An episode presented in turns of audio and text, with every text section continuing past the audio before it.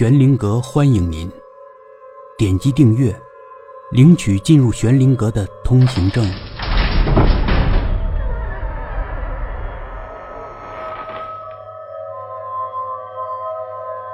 红楼上，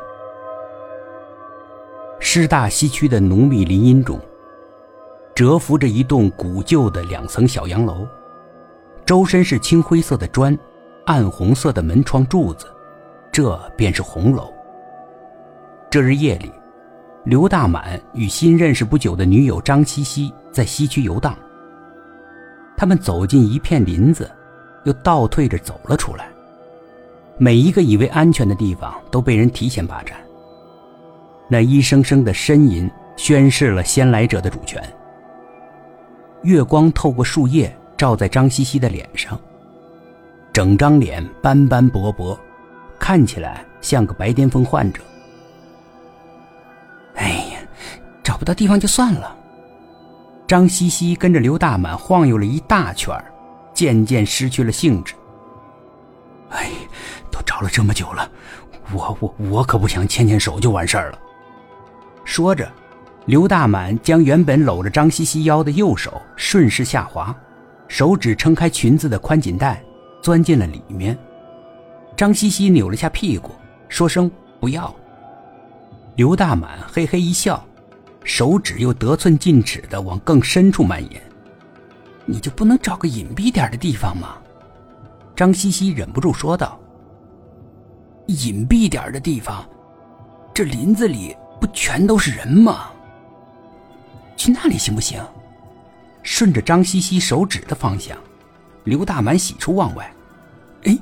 就就那儿了，肯定没人。夜色中，前面的红楼变成了黑色剪影。只见两个摇曳的身影在月光跟随下闪进了红楼里面。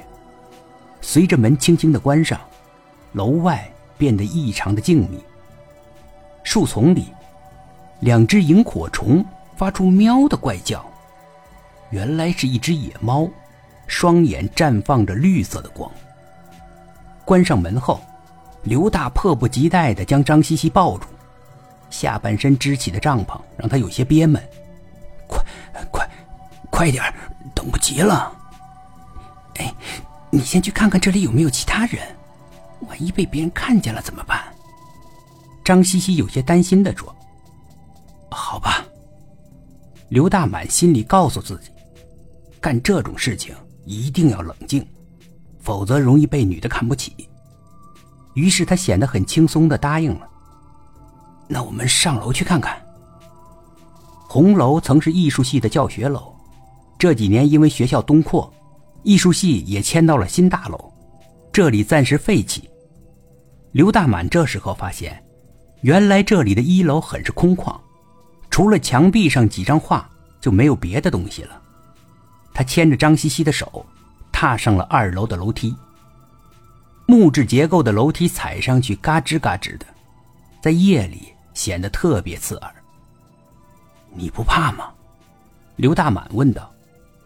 像这种地方最容易闹鬼了，待会儿记得报警我啊。你在这儿，我还有什么好怕的？张西西的淡定倒是让刘大满稍感意外。不过他想也是。凭他刘大满这个体育系高材生的健壮身躯，这学院又有几个是他的对手呢？他的嘴角微微翘起，浮现出一丝骄傲。二楼被分割成几间教室，有一间上面写着音乐系，一间上面写着美术系，还有一间看起来像是小型的展厅。我靠，这个不错。刘大满拿起美术系教室里的一个石膏头像，叹道：“这、这、这谁来的？你知道吗？”这个呀，是海盗。张西西笑着说：“你连这个都不知道？我又不是画画的，我怎么会知道？”哎呀，别看这个了，你快去其他教室看看有没有人，快点张西西催促道：“知道了，知道了。”你现在怎么比我还着急？